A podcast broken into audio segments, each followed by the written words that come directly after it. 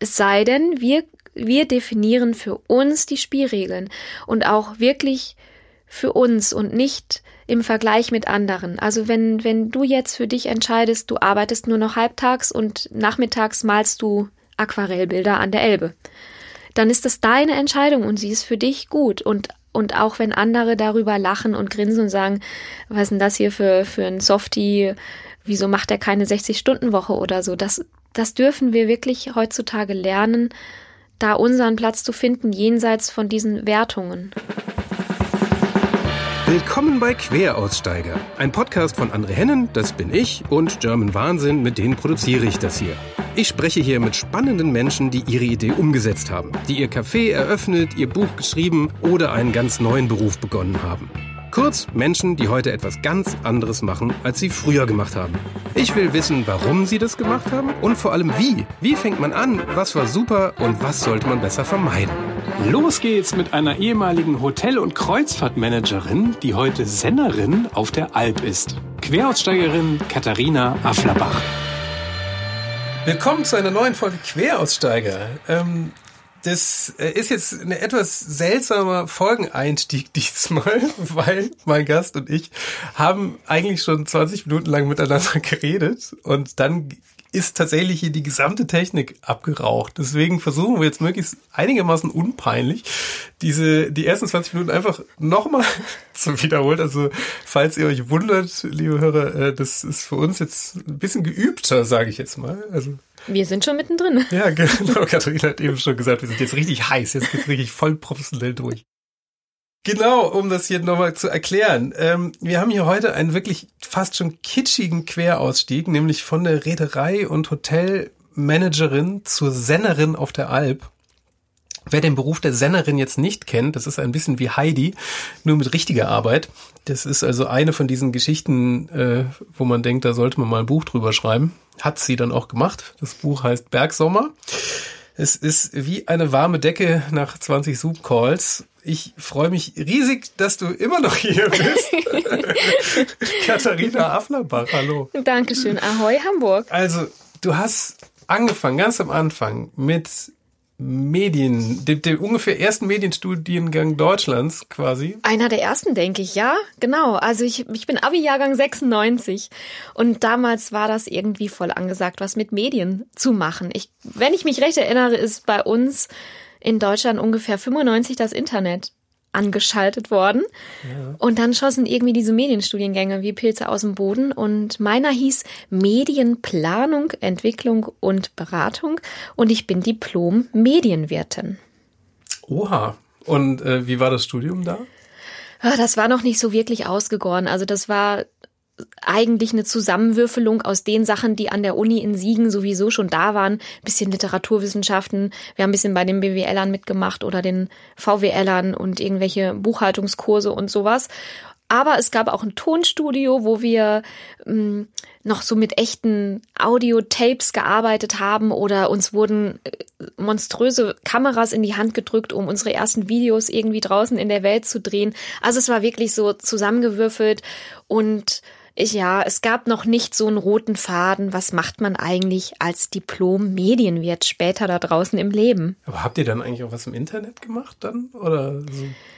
Also nee, nicht, dass ich mich daran erinnern könnte. Also ich weiß noch, ich sehe mich noch in so einem EDV-Raum sitzen. Also da gab es irgendwie so Computerräume und dann konntest du dir auch eine E-Mail-Adresse von der Uni einrichten. Und die erste Internetseite meines Lebens, die ich besucht habe, ist äh, die von RTL weil mir nichts Besseres einfiel. Ich saß in diesem EDV und mir, welches Unternehmen hat denn jetzt wahrscheinlich schon eine Internetseite und das war natürlich ein Medienunternehmen RTL, was anderes ist mir nicht eingefallen. Ja, und da stand natürlich noch irgendwie nicht viel drauf und dann habe ich das auch wieder ausgemacht. Also Internet brauchte man damals auch einfach noch nicht.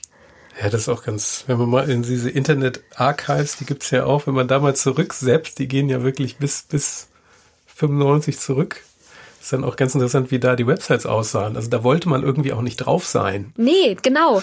Es gab da nichts zu sagen. Also ja, und die, die optische Aufmachung war natürlich auch steinzeitmäßig und der Mehrwert war einfach noch nicht vorhanden. Nö, einfach wieder, wieder ausmachen und lieber mit den äh, Kommilitonen ähm, in die Mensa gehen. Du hast dann allerdings so einen gewissen Kontrast zum Dorf gemacht, indem du äh, Praktikas in großen Städten und großen Firmen gemacht hast. Ja, das ist richtig. Also dadurch, dass ich im Siegerland geboren war und an der Uni in Siegen studiert habe, hatte ich ja noch nicht so wirklich was von der Welt gesehen. Und dann kam eben noch hinzu, dass dieses Studium für mich irgendwie einen roten Faden vermissen ließ und ich überhaupt keine Ahnung hatte, was ich damit später im echten Leben mal würde machen können. Und deswegen habe ich gedacht, mache ich ein paar spannende Praktika, um irgendwie mal in die Welt hinaus zu schnuppern. Angefangen habe ich natürlich bei der Krombacher Brauerei vor der, vor der Haustür sozusagen. Und dann bin ich nach Düsseldorf gegangen zu L'Oreal. Und wie war das? Ah, das war fantastisch. Also für, für so eine junge Frau, die mit äh, Kosmetik und sowas nichts am Hut hat, hatte, äh, dann in so einem riesigen Kosmetikkonzern zu landen, wo alle nur Französisch sprachen und auch so schick wie Französinnen aussahen. Also das war wirklich wahnsinnig aufregend. Hast du eine gute Anekdote? Also ich erinnere, ich erinnere mich an echt tolle Geschichten. Ich war in der Abteilung, die Friseur-exklusive Produkte vermarktet hat. Also es gibt tatsächlich Shampooflaschen, da kostet das Stück irgendwie 30 Euro. Und die kaufst du aber nicht in der Drogerie, sondern die mhm. gibt es dann nur beim exklusiven Friseursalon. Und für die Friseure dieser Salons gab es dann also spezielle Marketingaktionen, um die irgendwie zu pampern, damit die noch mehr von diesen teuren Produkten an Mann und Frau bringen. Unter anderem einen Friseurwettbewerb. Äh, und da ging es dann nicht nur darum, dass die Friseure den Leuten so toll wie möglich die Haare geschnitten haben, sondern sie mussten die auch so toll wie möglich färben, damit L'Oreal eben seine Haarfärbeprodukte vermarkten konnte. Mhm. Und dann ist dieser Friseurwettbewerb irgendwie quer durch Deutschland getourt und da war ich dann in der Organisation eingebunden und dann kam zum krönenden Abschluss ein Riesenfinale in Paris und ich durfte mit in einem Bus mit 50 Friseuren nach Paris reisen und da mit denen in einem Fünf-Sterne-Hotel direkt an der alten Oper wohnen und da dann dieses Event erleben. Und das war für mich als Mädchen vom Dorf, die ja wirklich noch nicht viel gesehen und erlebt hatte, war das wirklich wahnsinnig aufregend. Ja. Ja. Und äh, danach, also der, äh, danach bist du dann zur Audi, ne? Ja, dann hatte ich mir noch ein anderes Praktikum überlegt, ja eben immer noch auf der Suche danach, was man eigentlich jetzt mit diesem Medienstudiengang so im, im echten Leben würde machen können und bin erfreulicherweise bei Audi gelandet. Das, das, das hat mich wirklich mit Freude erfüllt, weil ich zufällig aus einer sehr autobegeisterten Familie komme. Also zumindest die männlichen Mitglieder meiner Familie sind sehr große Autofans und mein Papa ist Oldtimer-Fan und verehrt die Modelle einer Vorgängermarke von Audi, die heißt NSU. Zum Beispiel gibt's da den RO 80, das war so eine ganz berühmte Design-Ikone. Ja, und dass ich, ich dann bei Audi gelandet bin, in der Konzernzentrale in Ingolstadt, ich glaube, dass das schon mein Papa auch so ein bisschen stolz gemacht hat. Das war schon echt cool. Papas stolz machen ist immer ein.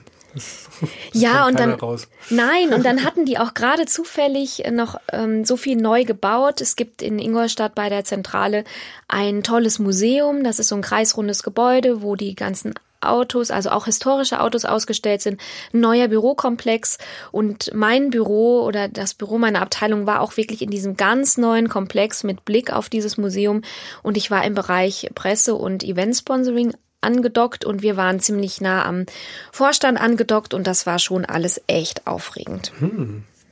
Wie war denn, wenn du jetzt, äh, du hast ja wirklich Krombacher, L'Oreal und Auto, also das ist wie ist denn da eigentlich, also wenn du diese, die drei Konzern Riesensparten, also größer wird's ja gefühlt ja. auch, glaube ich, gar nicht mehr. Also ja. kannst du die irgendwie vergleichen? Also wie waren die, waren die auch völlig anders von der Mentalität dann? Also, oder? Also ich glaube, dass ich damals noch gar nicht mir das so abstrahiert irgendwie anschauen konnte. Dadurch, dass ich wirklich so als, als, äh, als junge Studentin da so reingestolpert bin, war ich einfach so gefangen und Feuer und Flamme für alles, alles, was ich mir bot, jedes Abenteuer, jedes Event, zu dem ich gehen durfte, jedes Meeting, eine große Pressekonferenz mit dem Audi-Vorstand oder ich habe zum Beispiel auch im Werksorchester der Audi-Belegschaft mitgespielt. Da haben wir donnerstags abends in der Kantine äh, zusammen musiziert. Also ich war da so drin ge ge gefangen, dass ich das gar nicht mir so anschauen konnte, was jetzt da was mit mir gemacht hat oder ob die Mentalitäten sich unterschieden haben. Aber ich habe gemerkt, dass in den großen Unternehmen, also L'Oreal und Audi, dass es dort eine Kultur gibt für, für Förderung von Talenten und die Förderung des Miteinanders. Also zum Beispiel bei L'Oreal in Düsseldorf gab es allein schon für die Praktikanten einen offiziell organisierten Stammtisch. Oder ähm, bei Audi wurde für die Praktikanten, wenn du da neu angefangen hast, das waren ja jeden Monat 50 im ganzen Unternehmen, ja. hast du eine Stadtführung bekommen und danach sind alle irgendwie in ein Brauhaus gegangen oder so. Also es, selbst für die Praktikanten wurde was getan, dass du dich vernetzen konntest. Oder ich hatte bei Audi eine ganz tolle Vorgesetzte, die hat mir von sich aus vorgeschlagen, ob ich nicht meine Mittagspausen dafür nutzen möchte, dass ich mich mit Leuten aus anderen Unternehmensbereichen mal austausche, dass die mir einfach mal von ihrer Arbeit erzählen, dass ich mal jemanden aus der Werbeabteilung treffe oder aus dem Bereich Sportsponsoring oder aus dem Bereich Vertrieb. Und dann hat sie für mich die Kontakte hergestellt und ich konnte dann mit diesen Kolleginnen und Kollegen eine Mittagspause verbringen und habe total viel gelernt. Aber das habe ich eben auch nicht irgendwie mit Abstand betrachtet, ja. sondern ich habe einfach so alles mitgenommen, was sich mir da geboten hat. Ja, verrückt. Und äh, das ist eine echt gute Idee, die sollte man mal öfter klauen. Also diese Mittagspausenvernetzung, dass man mal teilweise arbeitet man ja selber dann auch irgendwann mal zehn Jahre oder zwanzig in irgendeinem Unternehmen und kennt die anderen Abteilungen überhaupt nicht. Ja, und ich ja muss, ja, und, und du hast recht, ähm, ich finde auch, ich, es, gibt, es gibt ja auch demjenigen, der sich für das Gespräch zur Verfügung stellt. Also dem alten Hasen gibt es ja auch was. Ich habe ähm, vor ein paar Jahren an der Uni Köln eine Coaching-Ausbildung gemacht. Und ähm, seitdem ich die gemacht habe, gucke ich natürlich auch nochmal so ein bisschen anders auf, wie gehen wir miteinander um, was, was können wir voneinander lernen und so weiter. Und dann wenn ich in so einer Rolle als Coach heute bin, dann merke ich ja auch immer, es hat ja nicht nur derjenige was davon, den ich jetzt coache, sondern ich selber habe ja auch wieder was gelernt was Neues über mich oder eine, eine, neue Sicht auf die Dinge. Und deswegen glaube ich auch damals, wenn ich mich da in der Kantine von Audi sitzen sehe, ich glaube auch diesen, für diese alten Hasen war es irgendwie cool, was zu teilen, was abzugeben. Oder vielleicht sind sie eben durch das Gespräch von, mit einer jungen Studentin selber nochmal auf neue Impulse gekommen. Also ich würde schon sagen, dass es eine Win-Win-Situation ist. Ja, ja, das glaube ich sofort. Du bist dann ja ähm, in der Reederei gelandet.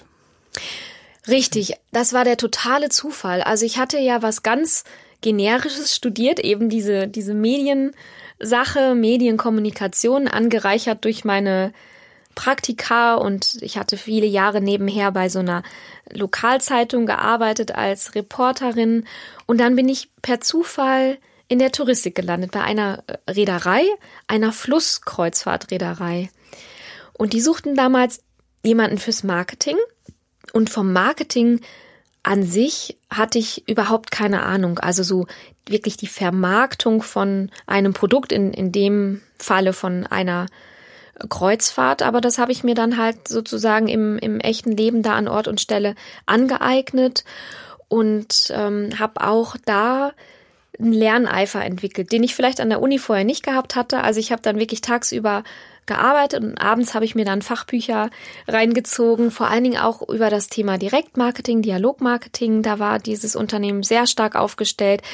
Ähm, was vielleicht auch daran lag, dass wir eine amerikanische Mutter hatten, mhm. die ja sehr stark sind so im Direktmarketing und so Zielgruppensegmentierung, in welchem Rhythmus schickst du welche Mailings raus, wer kriegt welches Angebot und so auch so eine analytische Herangehensweise. Also das, da habe ich unheimlich viel gelernt und auch ich hatte auch irgendwie so ein was so Lernen anging, hatte ich auch so Nachholbedarf, weil ich an der Uni jetzt nicht gerade die Nase vorn hatte, was das anging. Und dann kam dazu, was, was für mich wirklich ein Gottesgeschenk war. Ich hatte einen ganz tollen Mentor bei meiner ersten Arbeitsstelle, der mir mit der Zeit immer mehr Verantwortung gegeben hat und mir wirklich tolle Projekte anvertraut hat. Ähm, weit jenseits von so klassischem Marketing, also jetzt Newsletter aufsetzen oder einen Text für ein Mailing oder für, für eine Pressemitteilung schreiben, sondern mhm. dann vielleicht eine Pressereise organisieren und Journalisten begleiten oder ein Fotoshooting organisieren oder bis hin zu Schiffstaufen, dass ich eine Schiffstaufen organisiert habe und Gudrun Landgräbe da als als Taufpatin ähm, begleiten durfte. Also das waren schon wirklich tolle Jahre, die ich diesem Mentor da oder diese Entwicklung habe ich diesem Mentor zu verdanken. Du warst da ja auch wirklich lange, ne? Das waren ja, das hast du gesagt, acht Jahre. Ne? Ja, es waren acht Jahre, was ich gar nicht vorhatte. Und das ist, glaube ich, aber auch was, was, was andere auch kennen, dass man irgendwie in so eine Sache reinschlittert, hm, die man gar nicht geplant hatte. Und ich war auch jemand, der keine Ambitionen hatte. Ich war auch in mein Studium so reingeschlittert, weil ich irgendwie keine schlauere Idee hatte. Und ähm, was ich jetzt im Nachhinein weiß, ist, dass ich für mich entschieden habe, dass ich jetzt ein bisschen achtsamer dafür sein möchte, wofür ich mich engagiere, wofür ich meine Zeit nutze und, und meine Energie. Klar war dieser Berufseinstieg mega toll und ich habe so viel gelernt und ich hatte diesen Mentor, der mich wirklich gepusht hat und weitergebracht hat. Aber auf der anderen Seite der Medaille stand, dass ich ähm, mich gar nicht mehr um mich gekümmert habe. Also ich habe wirklich irgendwann nur noch für die Arbeit gelebt und ich hatte immer nur noch diese Rolle gespielt sozusagen. Und da, ja, da ist zu lernen, dass ich mich abgrenze, das ist irgendwie an mir vorbeigegangen damals. Ja, du hast ja auch, also in den acht Jahren ja auch quasi jede Hierarchieebene ja auch mitgenommen bis zum, bis zum Teamleiter. Wie war dann der Bruch? Also der, der ja. halbe Querausstieg ins Management sozusagen. Ja, genau. Also das, ich, das stimmt. Ich bin da als Berufsanfängerin frisch von der Uni reingekommen. Dann hat der, der, der Chef hat irgendwie offensichtlich was in mir erkannt, dass ich möglicherweise Führungsqualitäten mitbringe oder so. Und dann habe ich eben erst mehr Verantwortung bei Projekten bekommen, bis hin, dass ich dann eben plötzlich eine Abteilung geleitet habe und das war natürlich ein, ein gewaltiger Schritt für mich. Nicht das Fachliche, also das Fach, die, die Leute fachlich anzuleiten, das hat mir keine Schwierigkeiten gemacht. Aber plötzlich in dieser menschlichen Verantwortung zu stehen und dafür zu sorgen, dass ich, dass die Mitarbeiter ihre Arbeit machen, dass sie sie gut machen, aber auch, dass sie sie gerne machen, dass sie gerne ein Teil von dem Team sind, dass ich sie motiviere, möglicherweise auch inspiriere. Und da weiß ich, dass mir das, weiß Gott, nicht, nicht immer gelungen ist. Aber das war was, wo ich wirklich reinwachsen musste und sicherlich auch ganz viele Fehler gemacht habe. Aber hast du da Tipps? Also wenn jetzt gerade jemand zuhört, der gerade auf diesem gerade frisch in eine Managementposition befördert wurde oder jetzt das erste Mal in seiner Karriere Leute führt, also hast du da so, was sollte man da beachten? Ja, also was mir damals geholfen hat, ist, ich habe Fortbildungen gemacht, einerseits um so allgemeines Führungshandwerkszeug zu lernen, aber ich habe auch eine spezielle Fortbildung gemacht von der mit von der Kollegin zur Vorgesetzten, um diesen speziellen Rollentransfer irgendwie hinzu hinzubekommen. Bis eben warst du ja noch mit denen so beruflich Freunde, befreundet, ja, bist mit denen in Mittagspause gegangen oder abends äh, einen Kölsch trinken oder sowas und plötzlich musst du denen sagen, was sie zu tun und zu lassen haben und plötzlich wirst du eben nicht mehr gefragt, ob du mit zur Mittagspause kommst und ja, da so irgendwie deinen Platz neu zu finden. Das das war schwierig und dabei hat mir diese Fortbildung geholfen. Was ich heute machen würde, was ich damals leider nicht gemacht habe, ich würde in die Reflexion gehen. Ich glaube, ich würde mh, mm, so ein, wie so ein kleines Notizbuch führen und würde mir jeden Tag oder wenigstens einmal die Woche so ein paar Fragen stellen. Was habe ich diese Woche gut gemacht? Was ist mir aufgefallen? Was würde ich vielleicht nächste Woche, nächsten Monat oder bei der nächsten Besprechung oder beim nächsten Mitarbeitergespräch vielleicht anders machen? Ich glaube, diese Art der Reflexion hat mir gefehlt. Ich, ich, ich war, bin ja parallel so also während ich sozusagen in diese Führungsrolle gerutscht bin, habe ich parallel so aufs Gaspedal gedrückt beruflich und habe selber so viel geleistet und abgeliefert. Ich war da wie in so einem Wahn, dass ich mir überhaupt nicht die Zeit genommen habe, mich mal hinzusetzen und zu überlegen, was machst du hier eigentlich und wie machst du das? Machst du das gut oder was könntest du besser machen? Es hat mir mal eine, also bei, bei genau so einer Management-Fortbildung fiel mal irgendwann der, der schlaue Satz, die wichtigste Ressource ist man selbst. Das fand ich irgendwie immer einen ziemlich schlauen Satz. Also das klingt so wie nach so einer Hülse, es ist aber tatsächlich so. Also weil wenn man selber halt komplett zusammenbricht, dann hat das Team halt auch nichts davon. Also. Da gebe ich dir recht. Und vor allen Dingen, was ich auch äh, durch meine Coaching-Ausbildung, aber auch durch Yoga und Meditation gelernt habe, im Grunde steckt ja alles in dir drin. Man muss sich nur trauen, mal die Klappe zu halten und mal fünf Minuten lang in sich hineinzuhorchen. Und genau das habe ich nicht gemacht. Ich bin wie so eine Wahnsinnige durch die Arbeit gepflügt. und Urlaub. also ja, ohne nach links und rechts zu schauen und auch ohne auf mich zu schauen. Und ich habe sozusagen die Ohren auf Durchzug geschaltet. Ja. Heute, jetzt bin ich ja auch selbstständig und bin, bin auch wirklich zu 100 Prozent für mich selbst verantwortlich.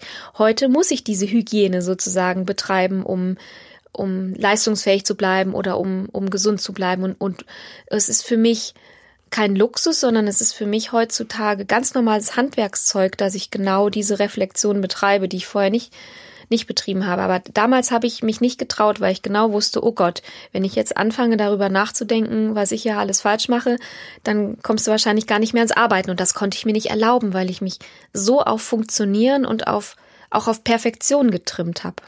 Ja, du hast gesagt, du hast deine Urlaube auch dir ausbezahlen lassen und alles. Ne? Ja, genau. Also es ist wirklich, wenn, ich, wenn man heute darüber nachdenkt, mit so viel Abstand, ist es wirklich völlig absurd. Samstag, sonntags im Büro, abends, also ich bin teilweise, habe ich mich abends um elf ins Taxi gesetzt, weil ich keine Kraft mehr hatte, noch zur U-Bahn zu gehen. Also wirklich richtig bescheuert. Ja, ja, Wahnsinn. Und was, wann war so der Moment, wo du jetzt gemerkt hast, jetzt, jetzt muss ich irgendwie was ändern? Das hat sich, das hat sich so angeschlichen mm, bei mir darüber, dass ich gemerkt habe, ich kriege keine Luft mehr oder ich kriege immer schlechter Luft. Ich hatte wirklich wie so Gewichte auf meinem Brustkorb liegen, dass ich so im übertragenen Sinne gemerkt habe, hier schnürt mir irgendwas die Luft ab, hier fehlt mir die Luft zum Atmen. Und ich habe das gemerkt und das war auch kein schönes Gefühl. Also du hast dann wirklich so richtig Beklemmung im, im Brustkorb. Aber ich habe das nicht äh, zugelassen. Ne? Also ich habe das auch wie so weggeschoben, weil äh, ich hatte ja jetzt hier die wichtigen Projekte auf dem Tisch und die Deadlines und Klar. Besprechungen und ja. Und habe das wirklich monatelang unterdrückt und ich musste ja funktionieren. Das ist also wirklich so bilderbuchmäßig bescheuert. Und dann musste offensichtlich musste etwas passieren, was man als so Erweckungsmoment vielleicht benennen konnte. Ich war auf einer Dienstreise, war im Zug unterwegs, in irgendeinem Regionalexpress in der Nähe von Stralsund. Und dann ist es wieder mal passiert, dass ich keine Luft bekommen habe, aber wirklich so richtig. Also ich, ich, ich habe den Mund geöffnet, habe versucht einzuatmen, aber in meiner Lunge ist keine Luft angekommen. Und da habe ich solche Angst bekommen. Ich habe gedacht, ich erstick da gerade an, an Ort und Stelle in diesem Bummelzug da irgendwo. Ja. Und da habe ich mir versprochen, ich gehe zum Arzt. Und das habe ich dann auch gemacht und der hat diagnostiziert, dass das eben Asthma ist und hat gesagt, er, er kann mir jetzt hier ein Spray verschreiben und dann bekomme ich auch wieder besser Luft. Aber der hat mir klipp und klar deutlich gemacht, wenn ich wirklich was ändern will, wenn ich meine Lebensqualität wieder verbessern oder zurückhaben möchte, dann muss ich selber was tun. Dann muss ich an mir selber arbeiten und Schritte unternehmen und nicht nur dieses Spray nehmen. Was hast du dann alles gemacht? Zuallererst habe ich an so einem Kurs teilgenommen, der, der von der Krankenkasse durchgeführt wird, weil ich galt dann als sogenannte chronisch Kranke. Du kommst dann automatisch in so ein Programm. Und da lernst du dann, wie du in Akutsituationen, wenn du keine Luft bekommst, was du dafür tun kannst. Du kannst dich in eine bestimmte Körperhaltung begeben, im Sitzen oder im Stehen, damit deine Lungen es leichter haben, wieder äh, belüftet zu werden, also so im medizinischen Sinne. Das lernst du da in so einem Kurs von der Krankenkasse. Aber was du natürlich nicht lernst, ist, äh, okay, aber was muss, was kann ich jetzt tun, damit ich allgemein wieder Luft schöpfen kann, dass ich wieder freier werde, dass ich wieder Zeit für mich habe und dass ich aus diesem Hamsterrad rauskomme. Ja. Und da musste ich mir wirklich selber was überlegen. Und ein Schritt, der sich vielleicht total klein anhört, der für mich aber der absolute Rettungsanker war, war, dass meine beste Freundin gesagt hat, ich schicke dir jetzt jeden Abend um 18 Uhr eine SMS und das hat sie dann gemacht und da stand drin 18 Uhr Feierabend. Mehr stand da nicht. Das und das war so mega, weil die mich jeden Tag daran erinnert hat, über mehrere Wochen, so, du hast jetzt hier dein, dein Soll erfüllt, dafür kriegst du ja auch Geld und der Rest deiner Zeit ist für dich da und nicht für das Unternehmen. Und ich bin natürlich nicht sofort auf Knopfdruck um sechs Uhr nach Hause gegangen. Also wenn du vorher bis elf Uhr im Büro warst, ist es schon echt krass. Aber ich habe das so nach und nach runtergefahren. Und in dem Moment, wo die mir diese SMS geschickt hat, saß die mir ja auch irgendwie im Nacken. Und das hat sich dann schon irgendwie komisch äh, angefühlt, wenn du genau dann wusstest, eigentlich solltest du jetzt einen Spaziergang machen oder ein Eis essen gehen oder dich in die Badewanne legen, anstatt hier noch das, den hinterletzten Kommafehler im Flyer ja. zu korrigieren. Ja, hin und wieder man braucht irgendwie so einen Reminder, also, also, also, dafür sind dann auch gute Freunde dann halt da, ne, die einen hin und wieder mal daran erinnern, das, was du da gerade machst, das ist nicht normal. Das ist richtig, aber sie können es auch nur in dem Moment, wo du ihnen das Signal gibst, dass du da in der Scheiße bist. Und das habe ich jahrelang super gut verstecken können und ich hätte mir niemals die Blöße gegeben, den Finger zu heben und zu sagen, ich bin hier in einer Bedarfssituation, bitte hilf mir. Also das war für mich auch ein großer, großer Türöffner, dass ich es geschafft habe zu sagen, äh, liebe Freundin, ähm, so und so und ich bekomme keine Luft mehr und ich muss jetzt mein Leben ändern, kannst du mir irgendwie helfen? Und dann war die sofort Gewehr bei Fuß, aber dieses Signal muss man erstmal aussenden. Ja, das hat sich aber so, zumindest meine subjektive Meinung, dass sich das in den letzten zehn Jahren deutlich geändert hat, dass man sich traut, das zu sagen, oder? Oder ist das jetzt nur Gott sei Dank. Es gibt ja zum Beispiel auch dieses tolle Format der Fuck-Up-Nights, wo darüber gesprochen wird, wie, wie was wir, nicht was nicht geklappt hat. Und das finde ich sehr, sehr wichtig. Und in meiner Generation, also. in Anführungsstrichen, also so bin ich zumindest damals beruflich sozialisiert worden, da gab es eben keine Empathie und Wärme, sondern es gab eben immer nur Leistung und, und Funktionieren. Und wenn du, wenn es dann in deiner Persönlichkeit auch so angelegt ist, also ich offensichtlich bin ich irgendwie auch so perfektionistisch angelegt gewesen, dann, dann knallten diese zwei Sachen so aufeinander und, und das Fürsorgliche, sich gegen, sich gegenseitig umeinander kümmern, kam völlig zu kurz. Und da bin ich so auch froh drüber, dass es diesen Shift im Moment gibt. Ja, das ist ja auch dieser, also in, so aus der, Therapie gibt's ja auch immer diese, diese Antreiber. Da ist ja immer Perfektionismus so mit einer der schlimmsten, weil man den ja nie erreicht. Das ist das Fiese. Also man ist ja immer so, manche haben dann Hektik oder sowas, aber Perfektionismus ist ja, wie der Name, also was ist denn schon perfekt? Also du kannst also an den letzten zwei Du kannst ja deine Prozent, Messlatte auch immer noch äh, weiter verschieben. Ja, das ist dann so, es erinnert mich, es gibt so eine, eine von diesen ganzen Netflix-Dokus war auch so ein, so ein Sushi-Meister, so einer, der selbst, selbst für japanische Verhältnisse war das so der Mann. Und der geht einfach seit 60 Jahren, sagt er, er will jeden Tag noch ein bisschen besser. Und ich dachte so, oh mein Gott, was für ein wahnsinnig unzufriedenes Leben. Also das, ich fand das so unverlockend. Also ich fand es einerseits wahnsinnig beeindruckend, auf der anderen Seite fand ich es ganz schlimm. Ja, das erinnert mich auch an äh, Geschichten von Bergsteigern. Zum Beispiel ähm, hat der Reinhold Messner doch der ist ja auch in Südtirol in den Bergen aufgewachsen und irgendwann stand er auf seinem ersten Berg und dann hat er äh, gesagt, er ist ja super cool hier oben, aber da hinten sind ja noch mehr Berge. Und dann ist er auf den nächsten gegangen und auf den nächsten. Und dann hat sich so eine Jagd, also er hat gesagt, von Horizont zu Horizont entwickelt. Also das ist halt das Blöde. Es geht halt immer weiter, dieses Spiel. Es sei denn, wir, wir definieren für uns die Spielregeln und auch wirklich für uns und nicht im Vergleich mit anderen. Also wenn, wenn du jetzt für dich entscheidest, du arbeitest nur noch halbtags und nachmittags malst du Aquarellbilder an der Elbe, dann ist das deine Entscheidung und sie ist für dich gut. Und, und auch wenn andere darüber lachen und grinsen und sagen, was ist denn das hier für, für ein Softie, wieso macht er keine 60-Stunden-Woche oder so, das, das dürfen wir wirklich heutzutage lernen, da unseren Platz zu finden, jenseits von diesen Wertungen. Ja, das finde ich auch sehr schön. Das ist übrigens der Grund, warum ich hier dieses emotionale Podcast-Format mache. Yay. Aber die, ja, das ist, ja, das ist so ein, so ein Ding. Also wenn man, und dann, um wieder so ein bisschen auf, auf diesen, diesen, diesen Lebensweg zu kommen, äh, du hast dann ja während dieser ganzen Veränderungen und pünktlichem Feierabend bist du dann allerdings nochmal in die Hotelbranche gewechselt dann.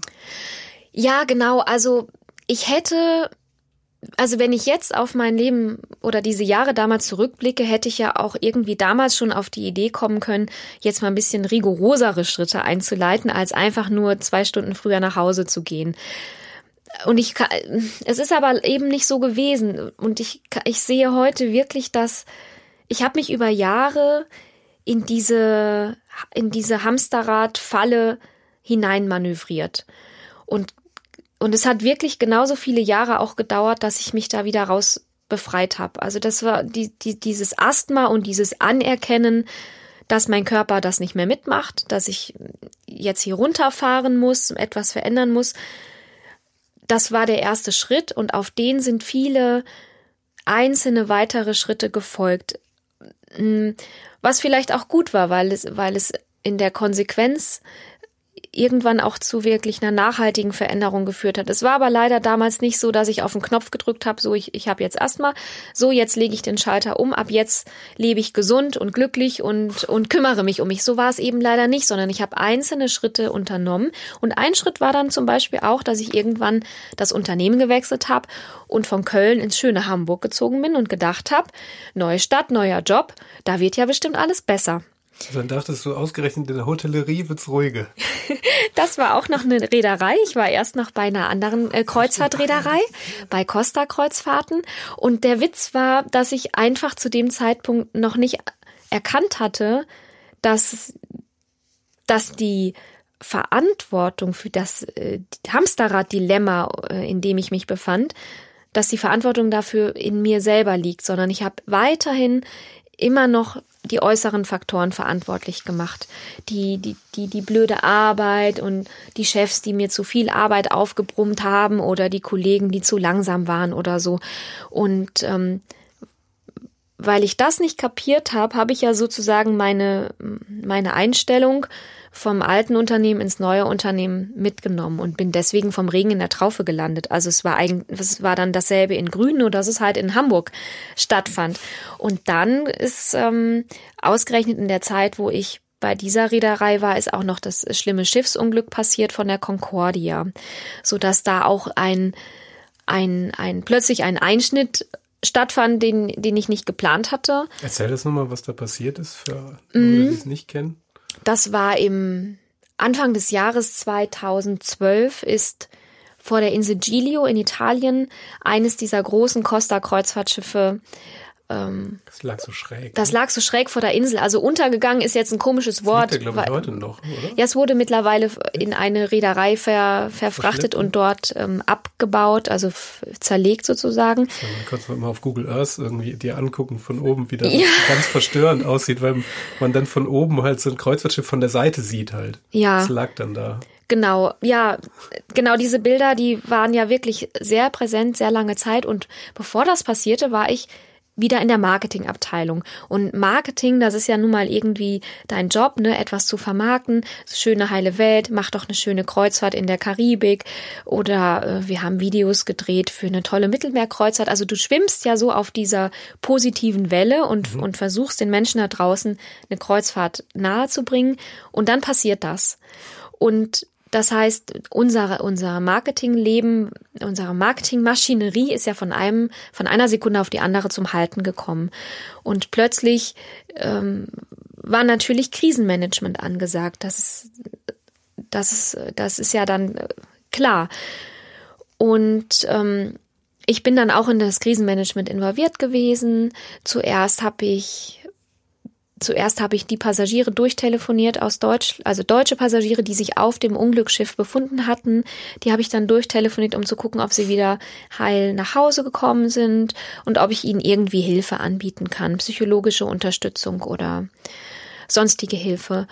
Und danach, als das sozusagen abgeklärt war, dass alle gut nach Hause gekommen sind, danach war ich dann dafür zuständig, die Familien zu betreuen, wo äh, deutsche Familien zu betreuen, wo jemand bei dem Unglück ums Leben gekommen war oder wo noch jemand vermisst wurde. Äh, vielleicht kannst du dich daran erinnern, dass das zog sich noch über mehrere Wochen, dass die Taucher unterwegs waren rund um die Unglücksstelle und noch Vermisste gesucht haben. Und mit diesen Familien war ich dann auch vor Ort. Dann gab es Gedenkzeremonien oder, oder Gottesdienste, Fürbitten. Ähm, wir haben auch mit diesen Familien zusammen haben wir Gespräche geführt mit den Tauchmannschaften, weil ja, dass die, dass die Familien einfach das Gefühl bekommen konnten, da wird wirklich alles versucht, um die Menschen zu finden. Und das war für mich natürlich ein, ein super krasser Wechsel aus diesem, aus dieser Marketingwolke und plötzlich in diesem Verantwortungs, in dieser verantwortungsvollen Rolle Menschen zu begleiten, die durch so einen Schmerz gingen. Das ist natürlich in deiner Situation damals äh, eine ziemliche Katastrophe dann. Also wenn man jetzt, wenn du jetzt erst siehst, ich mache wieder mehr für mich und ruhiger und dann in so eine Kreuzfahrtkatastrophe rein, das Du hast recht, aber dieses Thema, ich mache mehr für mich, das hatte ich ja schon längst wieder vergessen. Ah, ja, okay, das war das da, genau, das war das war irgendwie ad acta gelegt. Ich bin da einfach wieder so völlig in meine Arbeit aufgegangen und war wieder die alte Karrieristin sozusagen wie vorher. Nur, dass ich die Atemprobleme irgendwie überwunden hatte. Ansonsten war alles wieder wie immer. Und dann passierte dieses Unglück. Und ähm, das, das ist aber jetzt rückblickend betrachtet für mich auch ein Erlebnis gewesen, was mich nachhaltig verändert hat. An allererster Stelle wirklich der Kontakt mit diesen Menschen, der, wo ich eine große Verantwortung hatte. Ich war in dem Moment für die das Gesicht der Firma. Ich war, ich war die Stelle, wo sie ihre Gefühle, ihren, ihren Schmerz, ihren Wut abladen konnten. Ich war aber auch die Person, die ihnen in irgendeiner Form vielleicht Halt geben konnte. Und wenn ich nur einfach da war und, und zugehört und es angenommen habe. Und das hat mir auf so eine äh, direkte Art und Weise gezeigt, wie man aber eben auch arbeiten kann. Also dass es eben mal nicht um Budgets und Zahlen und ähm, Rabatt oder Werbung geht, sondern dass man einfach mal von Mensch, dass man einfach von Mensch zu Mensch da sein kann, zuhören kann und wie so ein kleiner Fels in der Brandung sein kann. Das war schwer und ich war ja auch nicht geschult oder vorbereitet, aber es war gut. Also ich, ich habe auch ich habe auch wirklich sehr freundliche und wohlwollende Rückmeldungen von diesen Familien bekommen. Sie hätten sich ja nicht bei mir zu bedanken brauchen. Wohl, also die, wir waren denen ja sozusagen gar, also. Ich glaube, man freut sich dann auch in der Situation der Familie halt auch, dass da wirklich jemand anscheinend ehrliches Interesse hat, was man jetzt von so einem Konzern auch nicht glaube ich, selbstverständlich davon ausgeht, dass das so ist. Ja, ich glaube, ich war wirklich für die einfach sowas, an dem sie sich festhalten konnten und dass sie einfach froh waren, da ist auch jemand in meiner Sprache. Also, weil, wenn wir dann eben nach Italien gereist sind, der hat sich, da hat sich jemand um uns persönlich gekümmert.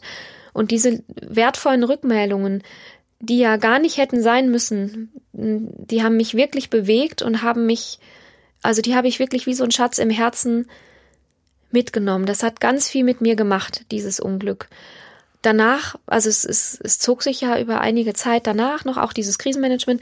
Irgendwann ging ja auch der Marketingmotor wieder los und plötzlich ging es dann wieder darum, wie, wie viel Schiff, wie viel Passagiere muss ich noch für welches Schiff akquirieren?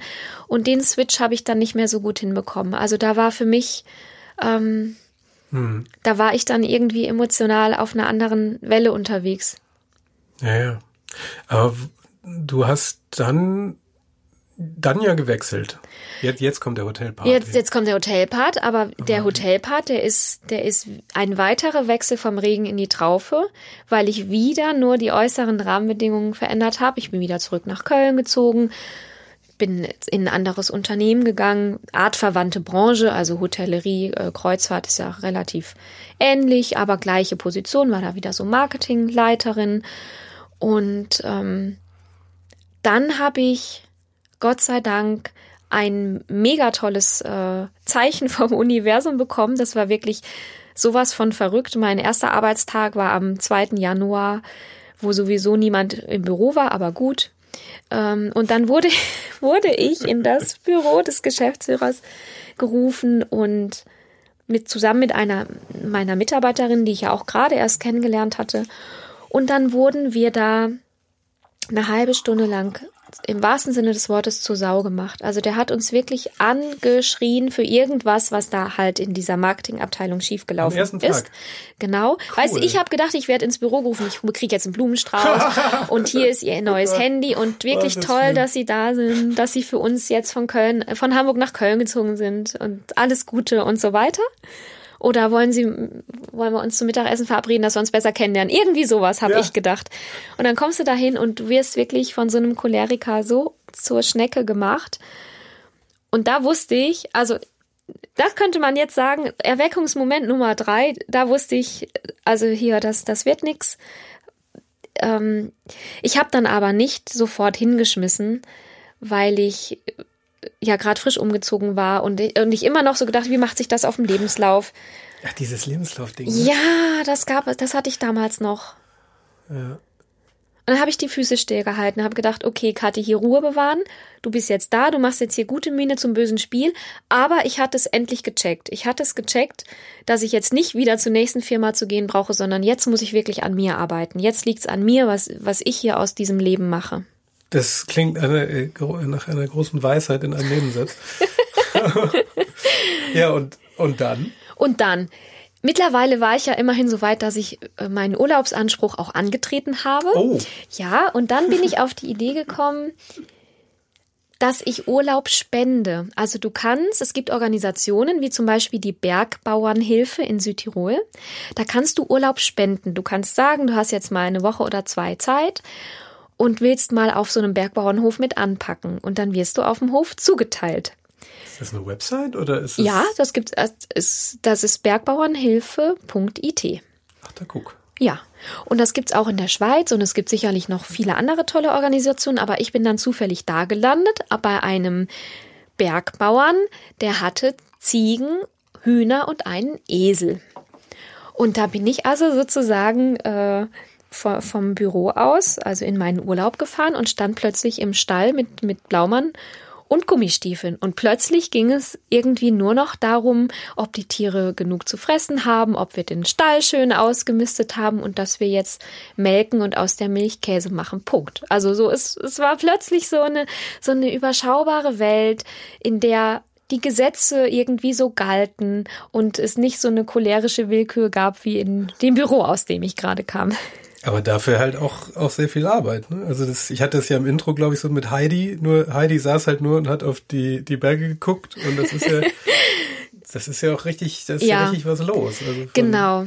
Ja, also wirklich, du, du, vor allen Dingen, wenn du vorher eben jahrelang nur im Büro oder in irgendwelchen Zügen und äh, Flugzeugen rumgesessen hast, musste, also war mein Körper ja wirklich null gewöhnt. Dieses, dieses, äh, dieser Aufenthalt da war nur ungefähr zehn Tage und danach musste ich ja wieder zurück ins Büro. Aber der hat so viel mit mir gemacht. Also nach dieser, nach diesen paar Tagen auf diesem Bergbauernhof war ich jetzt wirklich so weit, um, um mein Leben selbst in die Hand zu nehmen und mich nicht mehr so treiben zu lassen oder einspannen zu lassen.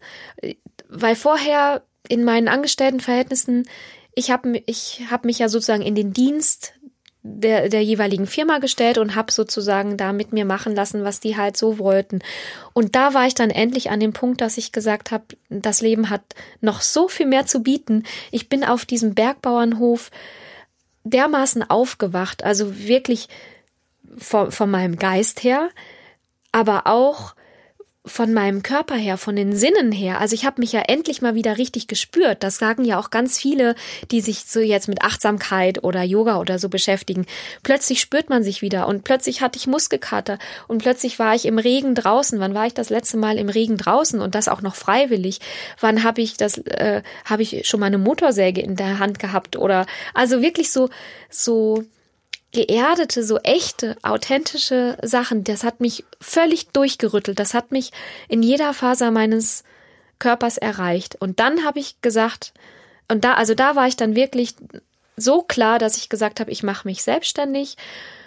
Und wenn ich mich selbstständig mache, dann möchte ich diesen Übergang von diesem Angestelltenleben, von diesem durchstrukturierten, perfektionistischen, auf Leistung getrimmten Leben, diesen Übergang in meine neue Freiheit möchte ich auf besondere Weise gestalten und zelebrieren und da gehe ich auf die Alp. Und, und da war dann diese Idee geboren, dass ich, ähm, dass ich Sennerin werde auf einer Alp in der Schweiz.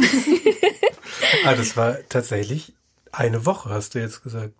dieser, dieser Test, dass Dieser ich einfach, dass ich mal diesen Urlaub gespendet habe. Genau, Genau, das, das waren war- nur irgendwie acht, neun, zehn Tage so Das ist ungefähr. nämlich mal gut angelegte Zeit dann. Aber hallo, und das kann ich wirklich nur jedem empfehlen, weil es kann ja jetzt nicht jeder sein Leben stehen und liegen lassen und für vier Monate als Senderin auf eine Alp gehen. Das ist mir ja völlig klar. Beruflicher Kontext, familiärer Kontext. Aber so eine Woche oder zwei Urlaub spenden, das kann ja mal irgendwie jeder. Es gibt auch noch andere Sachen, zum Beispiel das Bergwaldprojekt. Da kannst du dann dabei mithelfen, dass ein Wanderweg angelegt oder restauriert wird oder Müll sammeln oder es gibt ja wirklich ganz viele tolle Initiativen. Und da lernt man so viel über sich selbst und über, also ich habe so viel über mich selbst gelernt und was da draußen einfach noch auf mich wartet, dass ich mit Hilfe von diesem Erlebnis habe ich endlich eine Hinzu-Energie gehabt. Also endlich wusste ich, wo ich hin will. Vorher wusste ich immer nur, ich will weg von allem.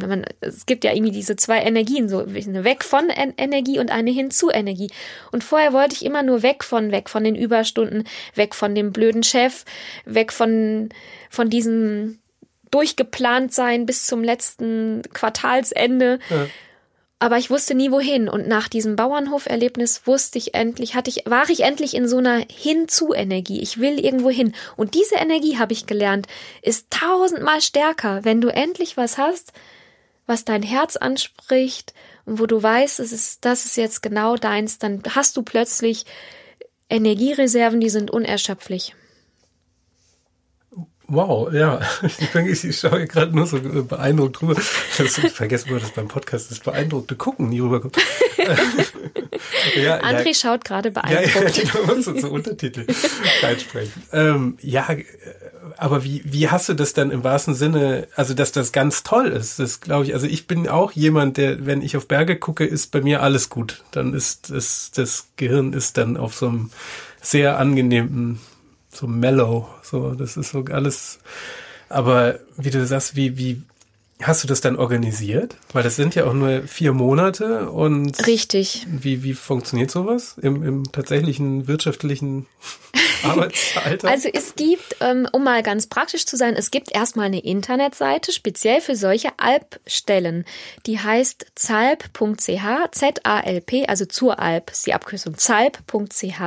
Und da gibt's dann Stellen für die Alp in der Schweiz, in Österreich oder auch im, im Allgäu und, und in Bayern oder so. Und ähm, ich habe das so organisiert, dass ich also mir war ja klar, eine Alpsaison ist immer nur über die Sommermonate, in der Regel Juni, Juli, August, September. Und ich habe dann sozusagen meine Kündigung so getaktet, dass mein letzter Arbeitstag dann endete, wenn diese Alpsaison anfängt. Ja. Und die, ja, ich hatte im Winter ein Vorstellungsgespräch und habe also eine ganz tolle Familie kennengelernt, die jemanden suchten. Und als ich dann wusste, dass die mich nehmen möchten und dass ich auch zu, ich habe auch noch eine Coaching-Ausbildung an der Uni Köln gemacht und die hat dann auch so konnte ich dann auch zu diesem Stichtag beenden, so dass alles genau passte. Dann konnte ich meine Wohnung auflösen und habe meinen meinen Kisten und Koffer bei meinen Eltern im alten Kinderzimmer eingestellt. Sonst hätte ich das finanziell gar nicht wuppen können. Ja.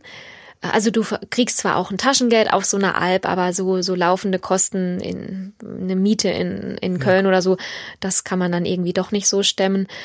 Und ich wollte auch frei sein. Also ich wollte wirklich die Freiheit haben, diesen Alpsommer voll genießen zu können und was auch immer danach sich ergeben würde. Ich wusste, ich will mich danach selbstständig machen, aber ob ich dann überhaupt wieder in eine Stadt gehen wollen würde oder ob ich in der Schweiz bleibe oder ob ich einen Bauern heirate oder ob ich irgendwie aufs platte Land ziehe oder so. Also ich wollte wirklich alles offen lassen und wollte einfach nur diesen Sommer auf mich zukommen lassen und endlich mal nicht durchgeplant sein, sondern in diese Freiheit gehen. Obwohl, wie du es ja eben gesagt hast, wenn du dich für einen Albsommer entscheidest, entscheidest du dich auch für vier Monate strenges Leben. Also das ist wirklich Schuften da oben. Also Erzähl mal genau. also fass das mal, fass mal vier Monate so in ein paar Worten. ähm, ja, also es äh, fängt morgens an mit dem mit dem Melken und das ist äh, in unserem Fall um halb sechs. Also halb sechs ist Melken im Stall. Also Medienleute denken, wundern sich dann, dass es auch morgens eine halb sechs gibt. Ne? Gibt es auch, ja. Und ähm, was ich dann auch erst gelernt habe, weil ich komme auch überhaupt nicht aus der Landwirtschaft. Also ich musste auch da erst wirklich alles lernen von, von Tuten und Blasen und Eutern und Milch und Käse und so weiter. Und bis es dann mal Frühstück gibt, hast du schon zwei, zweieinhalb Stunden gearbeitet. Und äh, solche Sachen musste ich ja auch erstmal lernen, ne? Und was ich da halt alles umstellen musste im Körper. Naja, gut, also dann. Melken, Melkgeschirr waschen, Frühstück bis dann so halb acht oder acht. Und dann wird beim, beim Frühstück sagt der Bauer dann, was heute so auf dem Programm steht. Also was müssen wir machen? Natürlich ausmisten, also die ganzen Basics äh, müssen eh mal gemacht werden, Käse machen. Aber wir hatten, ähm, wir hatten 120 äh, Stück Jungvieh, so sagt man, äh, zu betreuen, 120 Kühe, die noch keine Kühe sind. Also 120 Jungviehrinder von anderen Bauern, die da oben in die Sommerfrische geschickt werden. Und die müssen wir sozusagen gut über den Sommer bringen. Und im Herbst geben wir die wieder ab an die Bauern. Ja, und die, um die müssen wir uns kümmern. Die müssen wir vielleicht von einer Weide auf die andere Weide überführen. Oder wir müssen die 120 Tiere alle in den Stall treiben und sie anbinden und dann können wir mal richtig nach ihnen gucken, ob sie gesund sind. Oder vielleicht müssen wir den Besamer rufen, weil eins von ihnen besamt werden muss. Wir haben sehr viel Arbeit mit Zäune zu bauen und sehr viel Arbeit auch Zaunpfähle überhaupt erst herzustellen. Also jeden Sommer müssen wir vier bis sechshundert Zaunpfähle neu machen. Also das heißt, äh, das war noch mit die beeindruckendsten Fotos. Du hast ja hinten in dem Buch sind ja so, so ganz nett, sind ja so 20 Seiten mit Fotos. Ja.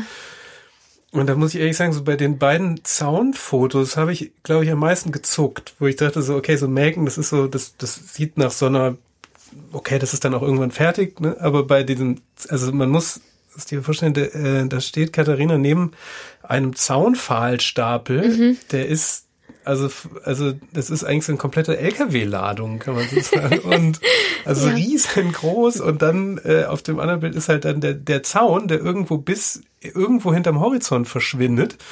So, oh mein Gott, ich muss, ja. das ist schon. Also das sind wirklich auch Kilometer Gelände. Also unsere Alp ist 130 Hektar groß. Und gerade am Anfang der Saison, also nach dem Winter, müssen halt alle Zäune sozusagen wieder neu aufgebaut werden. Und du bist einfach da echt unterwegs. Ne? Also Aber warum denn eigentlich? Hält so ein Zaun nicht mal länger als ein Jahr? Also ja, es kommt auf das Gebiet an. Also je nachdem, wie, wie da so die Schneewehen sind im Winter. Ja, die Schneemassen drücken da viel kaputt. Ja, und äh, der hält schon, je nach Standort kann der mehrere Sommer lang halten. Sonst müssten wir noch viel mehr Zaunfälle neu machen jedes Jahr. Aber man muss halt einfach wissen und der Körper muss es lernen, du bist einfach den ganzen Tag draußen unterwegs und es geht immer rauf und runter. Und du musst halt alles zu Fuß machen, ne? Auf so einem riesigen Gelände, 130 Hektar im Gebirge, da gibt's keine geteerten Straßen oder so, sondern dein Arbeitsmaterial oder die Zaunpfähle musst du halt immer mitschleppen. Wahnsinn, ja. Ja gut, und dann ist man nach, kommt man nach vier Monaten dann völlig gestählt. ja. In die, in die Großstadt und lacht sich über Leute tot, die bei einem kleinen Regen schnell nach Hause rennen. Oder? Ja, du bist wirklich, also man ist wirklich völlig verändert. Also du bist natürlich auch viel sensibler geworden. Also deine Sinne funktionieren ja plötzlich auch wieder. Du kannst, du kannst, äh, du guckst in den Himmel und, und erkennst, wie das Wetter wird oder du weißt, wie der Mond steht, du weißt, wo die Himmelsrichtungen sind. Also alles Sachen, die du so in der Großstadt dir ja abtrainiert hast, weil du ja, hast für alles eine App oder es interessiert dich eh nicht, wie das Wetter ist, weil du bist ja nur drinne oder so. Und du kommst wirklich sensibilisiert zurück. Ich erinnere mich noch, wie krass das auch war mit dem Thema Gerüche. Also da oben auf der Alp gibt's natürlich auch ganz viele Gerüche, ne? Wenn du mal einen Stall ausmistest, gerade auch bei den Schweinen oder so. Und natürlich haben wir auch immer ähm, äh, den Feuerherd laufen gehabt in der Hütte. Also du hast da ja ganz viele verschiedene Gerüche, aber es sind alles so echte, natürliche Gerüche.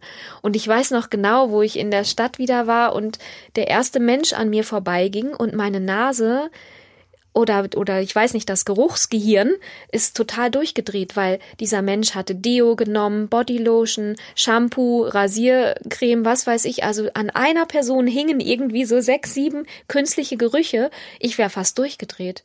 Und das hört dann zum Glück ziemlich schnell wieder auf. Aber was noch länger, was noch länger nachhalt, sind natürlich so die Einstellung zum Leben und die Einstellung zur Arbeit und auch ganz grundlegend zum Konsum jeglicher Art. Also ob es jetzt das Thema Shoppen ist oder auch der Konsum von, von Medien, von Entertainment. Du bist Internet. da. Internet, ja, da sind wir wieder beim Thema. Internet. Ich, ich habe auf der Alp einfach lernen dürfen, wieder mit ganz wenig zu leben und die Dinge wertzuschätzen.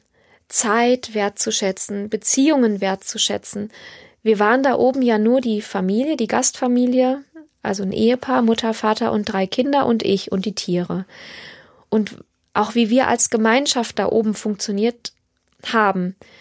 Die Familie mit jemand Fremden wie mir, die sie aufgenommen haben wie ein Familienmitglied, und alle Herausforderungen, die wir da oben gemeistert haben. Und da ging es halt auch immer um was. Da ging es eben nicht um Druckfehler im Katalog oder verkauf mir die Kreuzfahrt jetzt für, für 6,99 oder für 6,79 sondern da ging es um was. Das Tier hatte sich verletzt oder es hatte ein Unwetter gegeben, die Hütte war vom Strom abgeschnitten oder die Melkmaschine war kaputt.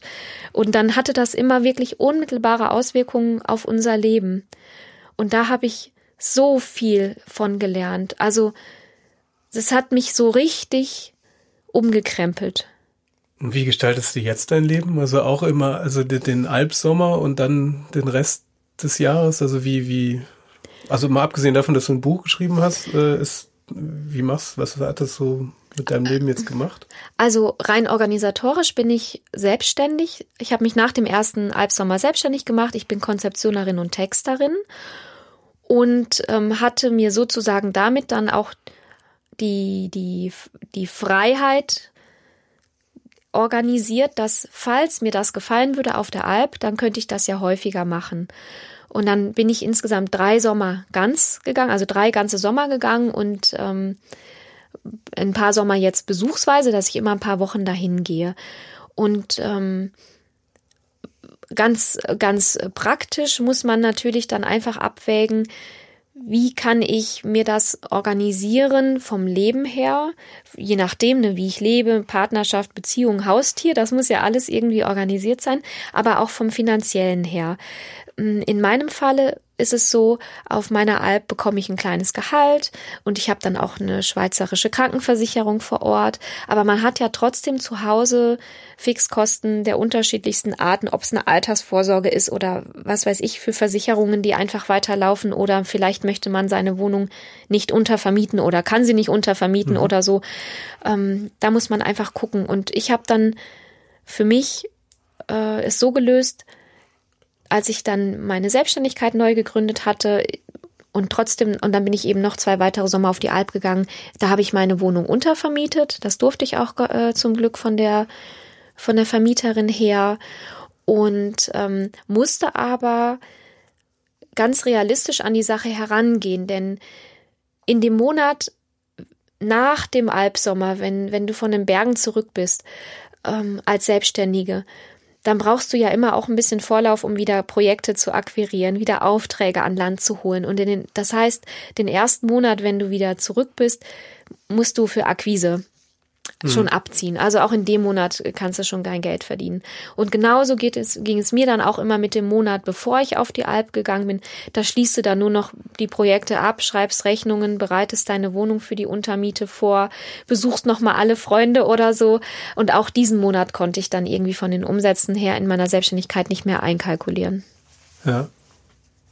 Ja, aber das läuft dann jetzt ganz gut anscheinend. Ne? Also du wirkst jetzt auch Genau, also ich bin entspannt. jetzt, ja, ich bin, also wenn ich diesen Sommer ganz auf der Alp gewesen wäre, dann wäre ich jetzt noch gar nicht hier, weil jetzt würde der Alpsommer noch in seinen Endzügen liegen. Also diesen Sommer bin ich nur ein paar Wochen gewesen auf Besuch.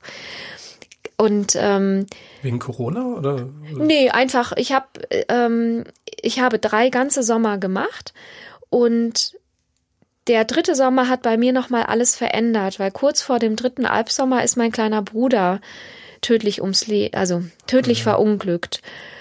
Und ähm, dieser, dieser dritte Sommer, der war 2016 und der war dann natürlich ein ganz anderes Erlebnis als die Sommer davor. Also die, mhm. die der erste Sommer, da haben wir ebenso drüber gesprochen, da kam ich ja aus dieser, aus dieser beruflichen Sackgasse und, und, und musste endlich mein Leben ändern und musste mich, musste mich irgendwie finden und habe dann dort habe dann dort die Chance dazu bekommen und habe aber auch auf der Alp alles erstmal lernen müssen, dieses, dieses ganze landwirtschaftliche mhm. und in der Natur sein, mit allem, was dazugehört. Und der zweite Sommer, mein zweiter Sommer auf der Alp, das war so ein richtiger Sommer zum Genießen. Also ich kannte alles, die Menschen, die Tiere, die Gegenden. Ich wusste, wenn der Bauer sagt, äh, repariert den Zaun auf der und der Weide, dann wusste ich, bin ich jetzt nur eine Stunde unterwegs oder bin ich den ganzen Nachmittag unterwegs, weil es vielleicht so weit weg ist oder so. Mhm. Also das war wirklich, der zweite Sommer war zum, zum Genießen und einfach nur da sein und, und frei sein. Und der dritte Sommer stand dann unter dem Stern dieses ähm, ja, Schicksalsschlages und da hatte die Alp natürlich auch plötzlich eine ganz andere Funktion für mich. Vorher hat, war sie für mich der, der, der, der Umkehrer gewesen. Also die Alp hat mir ja dabei geholfen, mein Leben umzudrehen. Und jetzt war die Alp, als mein Bruder gestorben war, war sie für mich wie so ein Auffang, wie eine Auffangstation. Also jeder, der Tiere hat, kennt das vielleicht auch, wie viel dir ja auch die Tiere zurückgeben. Die, die Ziege fragt ja nicht. Also die, du, die, du streichelst die einfach nur und sie, sie schmiegt sich an dich. Sie fragt ja nicht, warum bist du jetzt so traurig oder warum möchtest du jetzt so gerne mit hm. mir schmusen. Und diese Landschaft hat mir dann natürlich auch nochmal unheimlich viel gegeben. Für mich ist so eine Berglandschaft, hat auch immer was wo ich mich geborgen fühle, wo ich mich einfach heimelig fühle. Diese urige Hütte und natürlich auch diese, diese Gastfamilie, diese Bergfamilie. Wir waren ja jetzt schon wie eine Familie wirklich zusammengewachsen. Und dann konnte ich also nach diesem wirklich einschneidenden Erlebnis, wo, wo ich wirklich nicht mehr ge, gewusst habe, wo oben und unten ist, hat mich dann die Alp in diesem dritten Sommer ja wie aufgefangen. Hm. Ja, da hat man halt so, ein, so eine gewisse Routine, hilft dann wahrscheinlich auch, ne? dass man dann einfach so, ich melke jetzt einfach mal die Tiere und das ist dann, dann hat man schon mal irgendwie was, dann, dann hat etwas, was, was so Ordnung macht im Leben. Total. Und das, das hat mir ja auch wirklich wie einen Rhythmus und einen Rahmen gegeben. Und ich musste halt morgens um halb sechs im Stall sein. Also natürlich hätten alle ein Auge zugedrückt, wenn ich jetzt mir mal die Decke hätte über den Kopf ziehen wollen. Aber ich habe das natürlich auch im positiven Sinne genutzt, mich diesem Rahmen zu stellen, weil wenn ich nicht gegangen wäre, dann wäre ich ja in meiner Selbstständigkeit gewesen und da interessiert es niemanden, ob ich morgens aus dem Bett aufstehe, ob ich einigermaßen repräsentabel aussehe ja. oder irgendwas geschafft bekomme an dem Tag. Ja. Und das mit diesem Rahmen, was du gerade ansprichst, das war genau das in dem dritten Sommer. Ich hatte meine feste Rolle ich, hat, ich hatte da meinen festen Platz und das hat mir unheimlich geholfen, diese, diese erste Welle der Erschütterung auszuhalten. Ja. Und als ich dann zurückgekommen bin, zurück nach Köln und wieder meine Selbstständigkeit aufgenommen habe, wieder meine, meine Wohnung bezogen habe, da konnte ich dann erst mit der eigentlichen Trauerarbeit beginnen, dass ich eben einfach mal für mich war, weil vorher auf der Alp habe ich ja so auch wie diese Rolle da äh, jetzt der Sennerin eingenommen. Und da habe ich dann entschieden, dass ich erstmal Stabilität brauche und nächsten Sommer nicht auf die Alp gehen würde, weil weil wenn man so einen Alpsommer plant, dann fängt das schon immer im Winter wieder an. Der, der Bauer muss natürlich im Winter schon wissen, kommst du hm. im Sommer. Und ich wusste da, ich brauche jetzt mal Stabilität und muss jetzt einfach mal für längere Zeit an einem Ort bleiben. Hm. Ah, nächstes Jahr geht's wieder hin, oder? Weiß ich noch nicht. Also was mir viel wichtiger ist, was, also was ich durch diese Veränderung gelernt habe, ist, dass ich frei bin und ich, ich möchte, dass es mir nie wieder passiert, dass ich in so einem Hamsterrad oder in so einer Schublade lande, wie vorher, wo ich angestellt war in dieser Karriere und perfek die perfektionistische Alles-Schafferin Kati. Also in dieser Schublade möchte ich nie wieder landen und genauso möchte ich jetzt nicht in dieser Schublade sein, ähm, ich muss jetzt jeden Sommer auf die Alp gehen, weil ich einmal damit angefangen habe, mhm. sondern ich habe unheimlich viel da oben lernen dürfen. Es hat mich so bereichert und ich habe mich auch von so viel befreit und es hat mich so runtergeholt, wieder zu mir geholt. Aber dafür muss ich jetzt nicht das jeden Sommer machen, ich, sondern im Gegenteil, ich habe jetzt die Freiheit, mich immer wieder neu zu erfinden. Ja, das ist ein, ein, ein sehr schönes, fast schon ein Schlusssatz. Das ist ja wirklich großartig. Ich äh, nur zum Thema. Ähm, ich, ich habe tatsächlich so eine, eine Schlussfrage. Wenn jetzt Leute immer überlegen, also, also in dieser Situation, die du jetzt vor allem vorher beschreibst, sind ja sehr, sehr viele. Und überlegen auch seit Jahren, äh, vielleicht das zu ändern. Was würdest du denen raten? Also was ist so ein schlaues, was sind so ein paar Tipps vielleicht? Ja, ich glaube, wir sind wieder beim Thema Reflektieren, dass, dass man sich jeden Tag ein paar Minuten nimmt und für sich selber überlegt, wo, wo stehe ich, wie, ganz nüchtern, ne? wo stehe ich, wie sieht's hier aus, wie geht's mir dabei und wo, wo will ich eigentlich sein, dass man so für sich anfängt, damit zu arbeiten. Womit ich selber sehr gute Erfahrungen gemacht habe, ist mit Coaching, weil wenn ich mit jemand anderem spreche, traue ich mich vielleicht plötzlich Dinge laut auszusprechen, die ich mich vorher noch nicht getraut habe auszusprechen sondern die ich nur heimlich still und leise für mich gedacht habe. Mhm. Und unabhängig vom Coaching, ja oder nein, hat mir persönlich auch das laute Aussprechen allgemein geholfen. Ich erinnere mich noch so genau daran, als ich zum ersten Mal gesagt habe, ich mache mich selbstständig und ich gehe auf die Alp. In dem Moment, wo ich das gesagt habe, wurde es für mich ein Stück realer, aber ein ganzes Stück realer. Also da kann ich wirklich nur ermutigen, das auszuprobieren, aber auch spielerisch zu bleiben. Also wir hatten auch vorhin das Beispiel, dass man einfach mal irgendwo eine Woche Urlaub spenden kann. Oder dass man sich einfach mal mit jemandem in der Mittagspause trifft aus einer ganz anderen Abteilung oder von einem ganz anderen Unternehmen und sich von dem mal aus seinem Berufsalltag lernen lässt. Spielerisch zu sein, auszuprobieren, keine Angst zu haben. Gott sei Dank hat sich ja die die Zeit äh, weitergedreht und wir sind eben nicht mehr äh, 50 Berufsjahre in ein und demselben Unternehmen, sondern wir können Dinge ausprobieren und es wird einem im Lebenslauf nicht mehr negativ ausgelegt, sondern Experimentierfreude und Kreativität sind ja Tugenden, die heutzutage geschätzt sind. Das war ein legendäres Schlusswort. Toll, vielen Dank, ganz toll, dass du da warst. Hat mich riesig gefreut. Sogar zweimal, zwei Folgen in eine für, für uns jetzt. Danke dir, André. Das war Queraussteiger für heute. Wenn es euch gefallen hat, bewertet uns gerne bei Apple Podcasts. Verbesserungsvorschläge oder Empfehlungen für Gäste schickt ihr uns am besten auf Facebook oder Instagram. Wir freuen uns, wenn ihr bei der nächsten Folge wieder dabei seid.